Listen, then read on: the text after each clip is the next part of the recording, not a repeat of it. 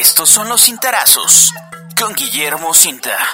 Muy buenos días, estimados amigos de la Crónica de Morelos. Estos son los cintarazos correspondientes al viernes 6 de enero del año 2023 que he titulado Culiacanazo.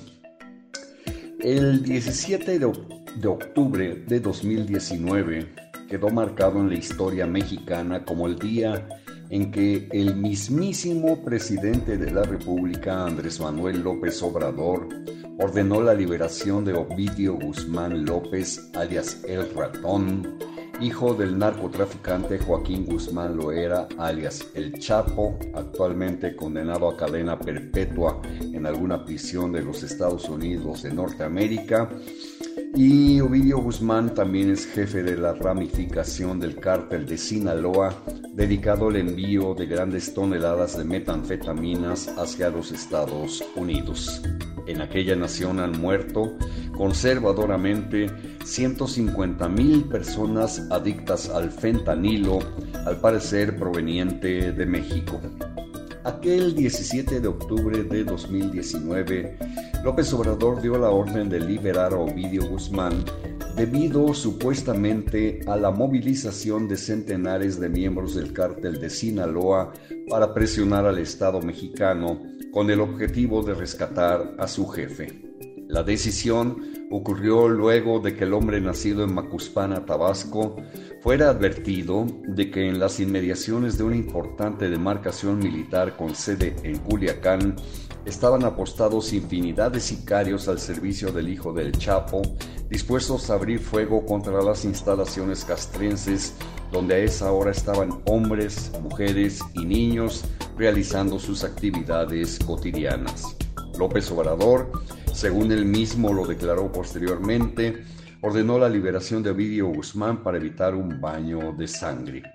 Como era de esperarse, la decisión del presidente propició una escalada de cuestionamientos al Estado mexicano que, según lo apreciado en ese momento por millones de ciudadanos, se exhibió arrodillado ante el cártel de Sinaloa. La peor parte la llevó el ejército mexicano, fuerza federal que logró aquel aseguramiento de Ovidio Guzmán. Años más tarde, en 2022, apenas en el año que acaba de concluir, de acuerdo a las filtraciones del grupo Guacamaya, los altos mandos de las fuerzas castrenses estaban encolerizados por la liberación del hijo del Chapo a finales de 2019. Era obvia su decepción al percibir depositado en la cloaca el trabajo de inteligencia llevado a cabo durante un tiempo indeterminado.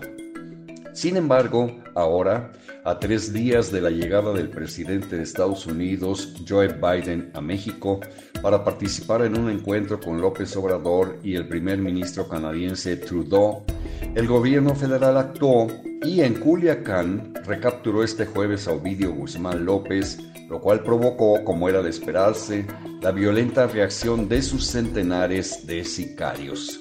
Dicha ciudad sinaloense estuvo durante todo el día de ayer en estado de sitio debido a la grave violencia causada por la detención del hijo del Chapo.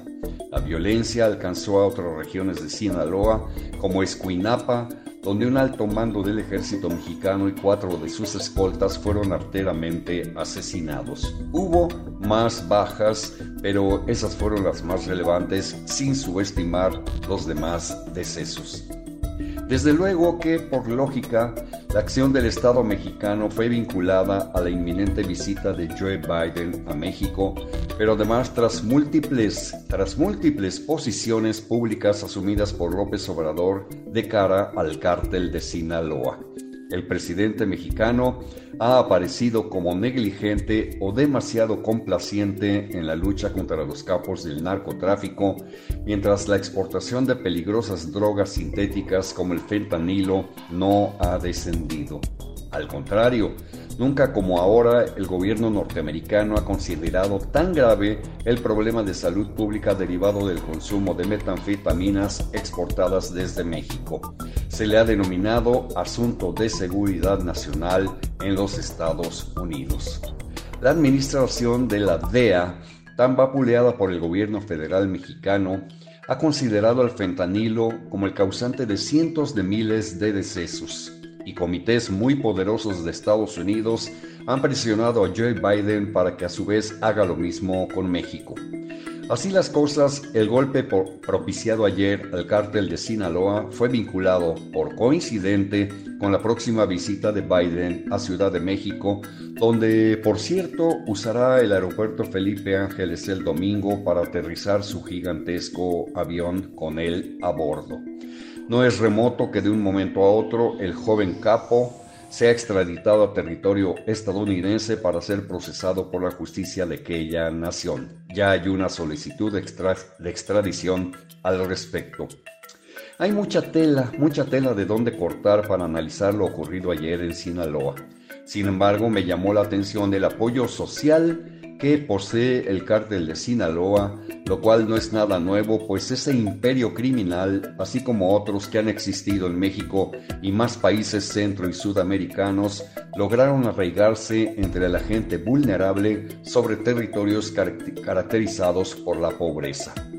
Sin temor a equivocarme, puedo asegurar que en esos menospreciados núcleos sociales se protege a los grupos criminales. Eso mismo, por ejemplo, ocurre en grandes extensiones del estado de Guerrero, golpeadas por la destrucción de plantíos de amapola, de la cual se deriva la goma de opio. Los propios agricultores están decididos inclusive a perder la vida por los gomeros, pues de su sobrevivencia depende la de ellos mismos. Así las cosas, así las cosas, Culiacán y otras importantes ciudades de Sinaloa no recuperarán la normalidad en escasas 24 horas. No, no, no, no, no. No se olvide que en inmensas regiones de nuestro país prevalecen las culturas de las armas, la violencia y el narcotráfico. Ya forman parte de la idiosincrasia de los ciudadanos, sobre todo entre los más amolados, entre los más jodidos. Así de que estaremos atentos y después lo comentaremos aquí en la crónica de Morelos. Que tengan ustedes un espléndido viernes y un sensacional fin de semana. Hasta lunes. Puedes consultar esta columna y más contenido en www.guillermocinta.com.